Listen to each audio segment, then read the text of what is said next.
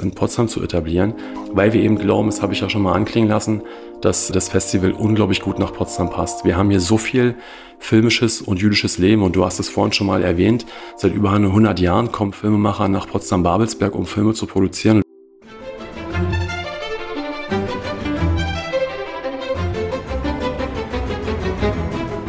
Hallo und herzlich willkommen zu dem Dein Potsdam Podcast. In unserer heutigen Episode geht es um das jüdische Kino. Mein Name ist Anne und mein heutiger Gesprächspartner ist Andreas Stein, der Geschäftsführer des Jüdischen Filmfestivals. Hallo Andi. Hallo Anna, ich bin froh hier zu sein. Vielen Dank.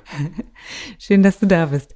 Fangen wir erstmal an. Potsdam und der Film. Das gehört zusammen wie Popcorn und Kino oder vielleicht auch Sanssouci und der alte Fritz. Die Stadt dient immer wieder als Kulisse für Serien, Kinofilme oder auch TV-Produktionen. Filmschaffende aus der ganzen Welt zieht es seit mehr als 100 Jahren nach Babelsberg in die Filmstudios. Und so ist es bis heute. Aber auch Szenesiasten kommen hier auf ihre Kosten, sei es bei einem Besuch des Kiezkinos oder vielleicht auch bei einem Besuch eines Filmfestivals. Und genau darum geht es heute in der heutigen Episode, denn das nächste Highlight steht auch schon vor der Tür. Vom 14. bis 19. Juni findet das Jüdische Filmfestival Berlin und Brandenburg statt. Andi, magst du dich ganz kurz einmal vorstellen? Wer bist du? Wo kommst du her? Ja, Andreas Stein, du hast meinen Namen ja schon genannt. Ich komme klassischerweise aus Cottbus und dann kann ich an der Stelle natürlich gleich unsere Geschichte des jüdischen Filmfestivals ein kleines bisschen erzählen. Wir sind nämlich eigentlich die Macher des Filmfestival Cottbus. Das heißt also, in Cottbus gibt es seit 32 Jahren ein Festival, das inzwischen renommierteste Festival des osteuropäischen Films weltweit. Wir sind von internationalen Branchenmagazinen beispielsweise als eines der 50 Unmissable Film Festivals eingestuft worden. Das heißt also, ein Festival, was man nicht verpassen darf, wo man unbedingt mal hin muss. Und da sind wir, und da bin ich wirklich sehr, sehr stolz drauf, das einzige deutsche Festival neben der Berlinale gewesen, was so ein Kriterium bekommen hat. Und die Gründerin und Leiterin des jüdischen Filmfestivals hat, als sie auf den Weg in ihren Ruhestand war, uns gefragt, zusammen mit der brandenburgischen Landesregierung, ob wir uns nicht vorstellen könnten, mit der Expertise, die wir mitbringen, aus Cottbus das jüdische Filmfestival Berlin und Brandenburg zu übernehmen und eventuell auch noch ein bisschen weiter zu entwickeln. Und wir haben dann hin und her überlegt, ob wir uns diese Herausforderung stellen wollen, haben das sehr, sehr gerne getan, haben Anfang 2021 das Festival übernommen, weil es eben auch thematisch immer schon Schnittmengen gab, also Schnittmengen zu Osteuropa, zwischen Osteuropa und jüdischen Themen waren immer schon vorhanden. Und natürlich ist es für uns eine große Herausforderung, in Städten wie Potsdam und Berlin gleichzeitig ein Festival zu stemmen. Das ist einfach was anderes als in Cottbus. Das kann ich wirklich so sagen, nach dem einen Jahr Erfahrung, was wir jetzt hinter uns haben. Aber wir sind sehr, sehr froh, dass wir das machen dürfen. Es ist ein unglaublich spannendes Projekt für uns und wie gesagt, wir wollen das Jüdische Filmfestival weiterentwickeln, wollen es viel präsenter machen, wollen es vor allen Dingen auch in der Landeshauptstadt Potsdam viel präsenter machen. Und das ist jetzt der Weg für uns für die nächsten Jahre. Und bestenfalls entwickelt sich das Jüdische Filmfestival Berlin und Brandenburg mal zum Treffpunkt Nummer eins in Europa für alle Filmemacherinnen und Filmemacher, die Filme mit jüdischer Thematik produzieren. Darf ich dich fragen, woher deine Passion kommt zum Filmfestival-Organisator? Habe ich das richtig gesagt oder wie würdest du dich selber beschreiben? Ja, kann man schon so sagen. Also jetzt, ich habe tatsächlich angefangen als Angestellter an Cottbus als Festival Manager. Das heißt, ich bin wirklich in diese Rolle des Organisators und Kaufmanns hineingewachsen. Ich hatte immer schon eine Leidenschaft für Filme, bin immer schon gerne ins Kino gegangen. Und du hast eingangs so schön gesagt, Popcorn und Kino gehört zusammen. Das stimmt, aber wenn man Popcorn und Kino sagt, klingt das immer so nach dem breiten Mainstream-Kino. Da sind wir natürlich als Filmfestival ein Stück weg von. Also ich bin immer schon gerne auch ins Mainstream-Kino gegangen, aber eben auch genauso gerne ins sogenannte Arthouse-Kino, wobei ich Arthouse kann man positiv und negativ sehen. Für mich ist Arthouse immer was Positives, weil Filmemacher eben auf eine andere Art und Weise mit einer anderen Handschrift versuchen, Geschichten zu erzählen und im Großteil eben nicht der ganz große Marketing-Etat dahinter steht, wie bei den ganz großen Produzenten, vor allen Dingen aus der USA, die dann eben eine große Marketingmaschine anwerfen können um diesen Film mit der tollen Geschichte zu vermarkten. Also das war schon immer eine Leidenschaft von mir. Ich bin dann irgendwann in meinem vorherigen Job angesprochen worden von den Machern des Filmfestival Cottbus, ob ich mir vorstellen könnte, das Festival zu managen, weil der damalige Festivalmanager dann den Job gewechselt hat. Ich habe am Anfang, muss ich gestehen, gedacht, das ist ein Nebenjob und habe gesagt, nee, nee, ich mache nebenbei schon so viel, ich kann nicht noch was nebenbei machen. Und dann haben sie gesagt, nee, nee, das ist schon eine Vollzeitstelle. Und dann bin ich da reingewachsen und habe halt versucht, aus dem Filmfestival Cottbus zusammen mit meinen damaligen Geschäftsführern das Beste zu machen. Bin später in die Gesellschaft in Cottbus eingestiegen, bin jetzt einer von zwei geschäftsführenden Gesellschaftern und so nennt sich's richtig. Mhm. Und wie gesagt, jetzt entwickeln wir ein paar Dinge weiter. Im klassischen Sinne sind wir übrigens eine Full-Service-Agentur. Film war immer schon eine Passion von mir und ich hoffe, das wird es auch noch viel, viele Jahre bleiben. Deswegen freue ich mich sehr, dass wir jetzt dieses neue Spielzeug, nenne ich das mal, gewonnen haben, was wir entwickeln wollen. Und ich bin mir zu 100 Prozent sicher, dass Potsdam der richtige Ort ist, um dieses Festival zu etablieren und um dieses Festival hier weiterzuentwickeln. Genau, und da war jetzt gerade auch quasi mein Stichwort. Potsdam hast du gesagt. Wir nehmen ja heute die heutige Episode auch hier in Potsdam auf. Und wir haben immer so ein paar, naja, wir nennen die internen Eisbrecherfragen, die wir am Anfang immer nochmal sehr, sehr gerne stellen, bevor wir tiefer in die Materie einsteigen. Also, fangen wir an einmal um die Insel. Potsdam ist ja eine Insel. Wie machst du es lieber? Lieber mit dem Fahrrad, lieber mit dem Boot oder zu Fuß, wenn du die Wahl hättest? Es ist eine wirklich schwierige Frage für mich zu beantworten, weil ich ein sehr sportlicher Typ bin und eigentlich gerne alles mache. Also ich stehe genauso gerne auf meinem Stand-Up-Paddleboard im Sommer, wie ich Rennrad oder Normalfahrrad fahre und ich wandere und jogge auch sehr gerne. Wenn es eine richtige Insel wäre, dann hätte ich gesagt, ich liebe Strandspaziergänge und mache es am liebsten zu Fuß. Aber ich glaube, das stimmt trotzdem als Antwort, weil man in Potsdam einfach unglaublich viel entdecken kann. Deswegen kann ich nur jedem raten, mit offenen Augen durch seine Stadt zu gehen, weil man immer wieder Kleinigkeiten entdeckt, die man vielleicht noch nie vorher gesehen hat. Also das ist so schön, wirklich mit offenen Augen Potsdam zu erkunden. Und vielleicht hätte ich das mit dem Cottbusser so halb streichen können. Also ich bezeichne mich eher als Brandenburger, aber ich bin ja auch halber Potsdamer. Ich bin die halbe Woche in Potsdam, die halbe Woche in Cottbus. Also ich glaube, zu Fuß ist das Richtige, weil man einfach unheimlich viel entdecken kann in Potsdam. Okay, ja, da, da stimme ich dir tatsächlich zu. Du darfst jetzt einen Tag in einem der Schlösser verbringen in Potsdam. Welches würdest du denn da wählen und warum? Puh, wahrscheinlich das Marmorpalais, weil ich mhm. das Marmorpalais von seiner Architektur her unglaublich schön finde. Es hat nicht den Pomp, den Sanssouci hat, obwohl es auch pompös ist, aber es ist trotzdem relativ klassisch und gerade was die Linien betrifft und hat einfach eine unglaublich schöne Farbgebung. Und ganzer Tag meint ja vielleicht, dass ich da schlafen darf. Dann yeah. könnte ich mir gut vorstellen, früh tatsächlich an den Fenstern zu stehen und über den Heiligen See den Sonnenaufgang zu beobachten, weil das ja die Ostausrichtung meines Wissens nach ist. Also ich glaube, Marmorpalais wäre wahrscheinlich für mich das Schönste. Ja, ich glaube, mein Element wäre es auch tatsächlich in Verbindung mit dem Wasser. Das muss unglaublich schön sein, dort morgens aufzuwachen und auch abends natürlich den Sonnenuntergang zu beobachten.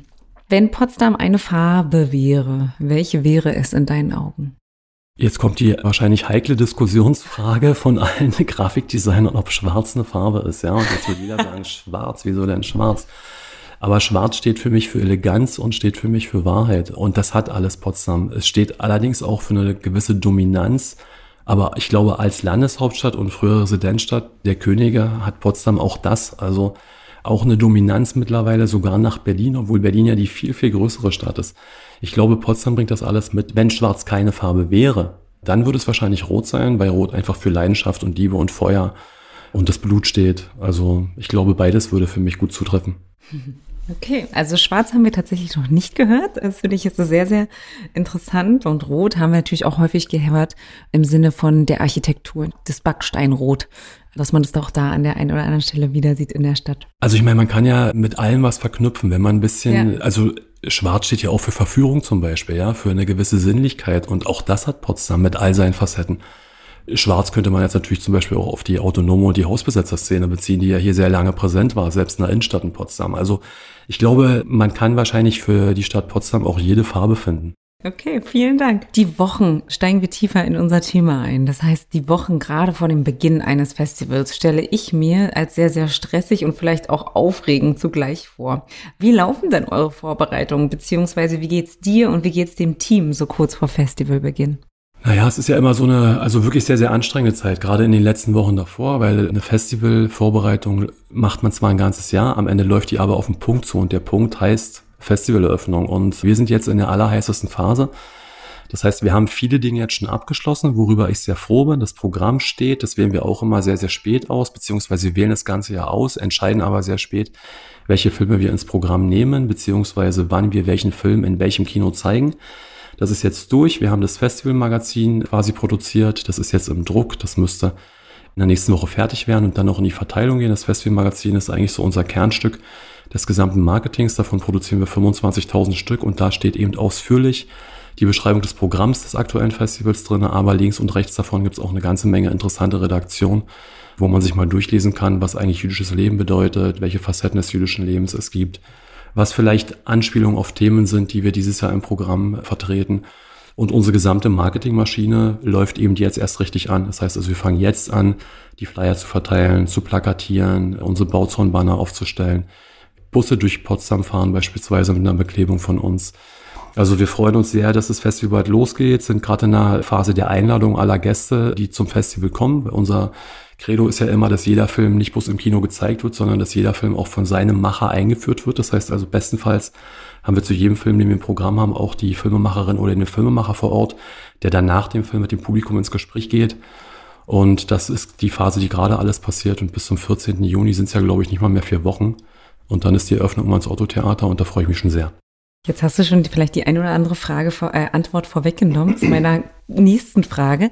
Das Jüdische Filmfestival Berlin und Brandenburg ist das größte jüdische Filmfestival in Deutschland. Und wie ich ja schon gesagt habe, findet es statt vom 14. bis zum 19. Juni in Berlin und in Brandenburg. Wann wurde es gegründet, das Festival, beziehungsweise warum ist auch Potsdam ein Teil davon? Also welche Rolle übernimmt Potsdam? Also das Filmfestival ist 1995 gegründet worden von Nicola Galina, damals noch als Kulturreferent der jüdischen Gemeinde in Berlin tätig. Und Nicola Galina hat das Festival bis zu ihrem Ruhestand weiter betreut. Also dann ausgelöst aus der jüdischen Gemeinde und über all die Jahre hinweg geführt und entwickelt. Und wir sind ihr sehr, sehr dankbar, dass sie das getan hat, weil das ein ganz besonderes Festival ist und wir sind ihr doppelt dankbar, dass sie uns am Ende vertraut hat, dieses Festival, ihr Baby, was sie gegründet hat und wirklich über 26 Jahre lang geleitet hat, in unsere Hände zu legen mit dem Grundvertrauen, dass wir die Richtigen dafür sind, ihr Baby zu hegen und zu pflegen und diese kleine Pflanze eventuell zu gießen und noch ein bisschen größer wachsen zu lassen.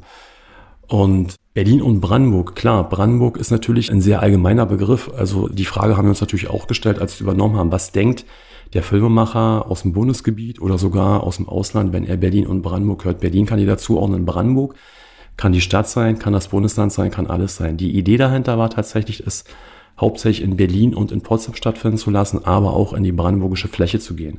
Wir haben das im letzten Jahr mit ein paar Satellitenspielstätten gemacht, konzentrieren uns jetzt aber erstmal wirklich darauf, das in Potsdam zu etablieren, weil wir eben glauben, das habe ich ja schon mal anklingen lassen, dass das Festival unglaublich gut nach Potsdam passt. Wir haben hier so viel filmisches und jüdisches Leben. Und du hast es vorhin schon mal erwähnt, seit über 100 Jahren kommen Filmemacher nach Potsdam-Babelsberg, um Filme zu produzieren. Und wenn man zurückgeht tatsächlich in die Gründungs- oder goldenen Zeiten der UFA, in die 20er und 30er Jahre, bis Juden das Land verlassen mussten oder ein Arbeitsverbot bekommen haben, war über ein Drittel der Filmschaffenden, die damals in Babelsberg gewirkt haben, wirklich jüdischstämmig. Also das darf man nicht vergessen. Und wir haben hier vier jüdische Gemeinden mittlerweile. Wir haben eine sehr, sehr große jüdische Kultur. Wir haben bald vermutlich eine der schönsten Synagogen, die Deutschland jemals gesehen hat, wieder in Potsdam. Und das jüdische Leben gehört hier seit über 300 Jahren einfach als fester Bestandteil zur Stadt dazu. Und deswegen haben wir uns gesagt, die Landeshauptstadt Potsdam ist eigentlich der Place to be, wenn man an der Seite von Berlin irgendwo ein jüdisches Filmfestival machen will. Und das versuchen wir jetzt umzusetzen in den nächsten Jahren. Mhm. Du hast schon eine Spielstätte genannt, das ist das Hans-Otto-Theater. Welche weiteren Spielstätten habt ihr denn in Potsdam? Also immer ins Autotheater werden wir nur eröffnen. Das ist ein bisschen eine Tradition, die werden wir auch nicht brechen, auch in den zukünftigen Jahren nicht. Ansonsten haben wir eine kleine Achse gebildet ab diesem Jahr und hoffen eigentlich, dass wir die in den nächsten Jahren noch umsetzen können mit dem Filmmuseum Potsdam. Dann direkt dahinter gehen wir in das Haus der brandenburgisch-preußischen Geschichte und wir werden auf dem Kutschstallhof Open-Air-Kino anbieten am Mittwoch, Donnerstag, Freitag und Samstagabend. Dann haben wir das Thalia in Babelsberg. Klar, das muss dazugehören, weil es das größte oder einzige Arthouse-Kino ist, was wir in, in Potsdam noch haben. Und wir sind auf dem Mediencampus in Babelsberg und bieten dort ein Bildungsprogramm für Schülerinnen und Schüler der Sekundarstufen 1 und 2 an, auch am Mittwoch, Donnerstag, Freitag, Vormittag. Falls ein Lehrer oder eine Lehrerin zuhört, die Interesse daran haben, das zu besuchen, dann bitte auf unserer Website nachgucken, da stehen die Kontakte drauf und sich einfach bei uns melden oder anmelden. Das sind ganz tolle Sachen. Wir haben da drei tolle Filme ausgewählt, haben jeweils die Regisseurin und den Regisseur da und werden sehr, sehr umfangreich zu den Filmen mit den Schülern danach über das jüdische Leben diskutieren, über die Erinnerungskultur diskutieren oder auch über den jüdischen Alltag in Deutschland im Jahr 2022. Ihr habt ein Motto, unter dem das diesjährige Festival steht. Es heißt Juicy Movies. Da spielt ihr, glaube ich, so ein bisschen mit Begrifflichkeiten. Das ist richtig, ja. ja. ja. Magst du das ein? Also das erste ist natürlich relativ, glaube ich, eindeutig. Juicy heißt, naja, da gibt's diverse Übersetzungen, glaube ich, würde ich sagen. Nennen wir es saftig. Genau, genau. Also nehmen wir es mal süß und saftig und vielleicht, wenn der ein oder andere auf das Wort guckt, wird er sich ein bisschen wundern, warum wir das falsch geschrieben haben. Nee, nee, wir haben das nicht falsch geschrieben. Also das kommt natürlich als Wortspiel von Jewish und Juicy. Daraus haben wir J-E-W-C-Y gemacht, also Juicy, also das frische, das saftige jüdische Leben, der saftige jüdische Film. Und das ist einfach ein Symbol, ein Sinnbild wirklich für das jüdische Leben der Neuzeit, für das, was das Festival eigentlich ausstrahlen will. Wir wollen den modernen, wir wollen die vielfältige jüdische Kultur, den bunten Alltag zeigen, ohne natürlich die Erinnerungskultur zu vernachlässigen. Also das ist wirklich eine komplette Bandbreite und deswegen passt Juicy Movies einfach sehr, sehr gut zu diesem Festival. Ist es auch gleichzeitig deine Antwort, warum oder was einen Film jüdisch ausmacht?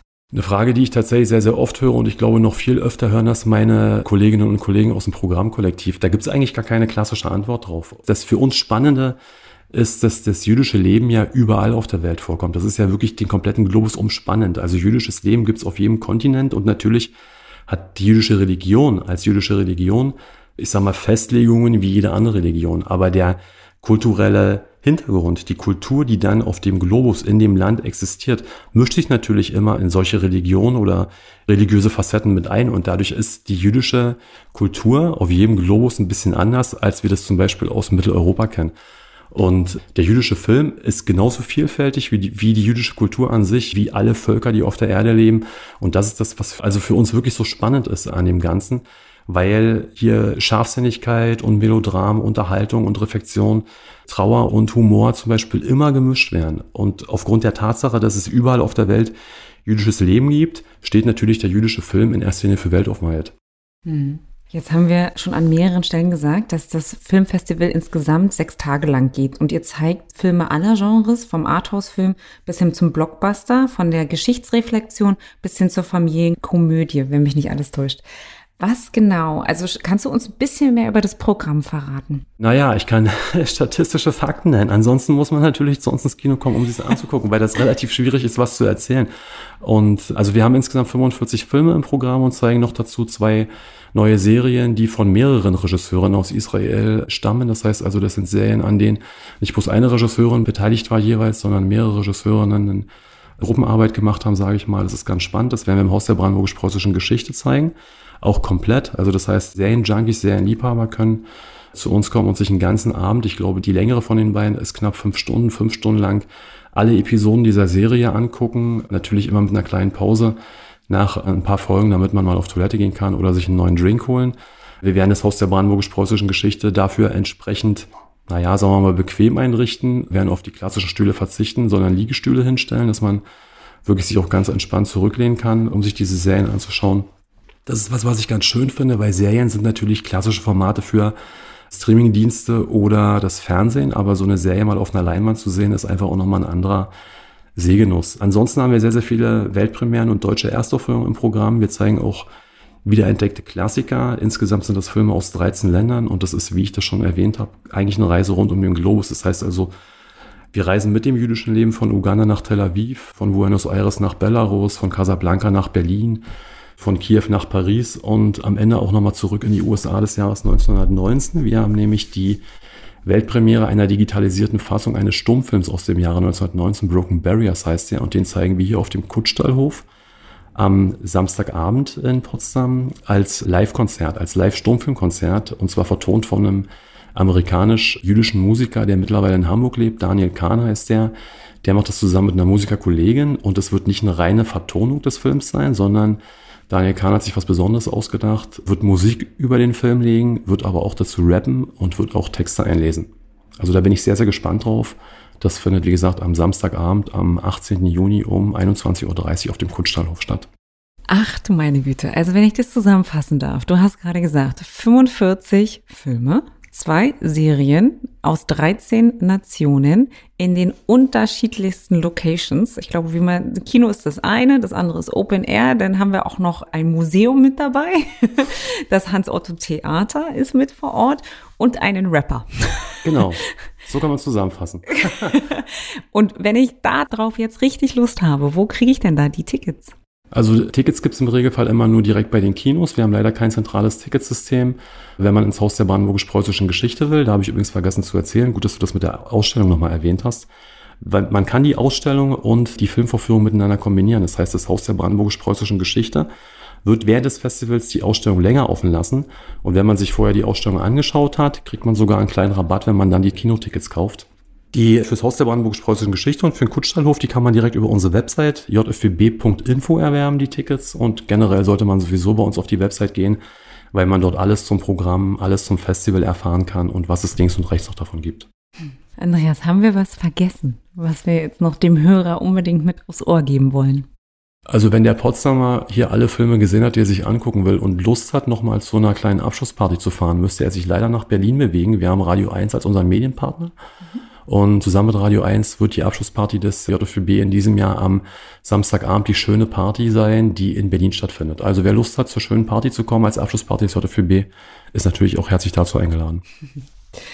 Sehr schön. Dann danke ich dir an dieser Stelle für die Insights oder die gesamten Informationen rund um das jüdische Filmfestival Berlin und Brandenburg. Also, lieber Zuhörer, wenn du magst, wenn du jetzt ganz, ganz spannend zugehört hast und gesagt hast, da muss ich unbedingt hin, dann komm gerne zwischen dem 14. und 19. Juni entweder nach Berlin oder auch noch viel lieber nach Potsdam und komm in eine der tollen Spielstätten, die uns Andreas heute vorgestellt hat. Ich sage Dankeschön, Andreas, an der Stelle noch einmal. Ich sage Dankeschön.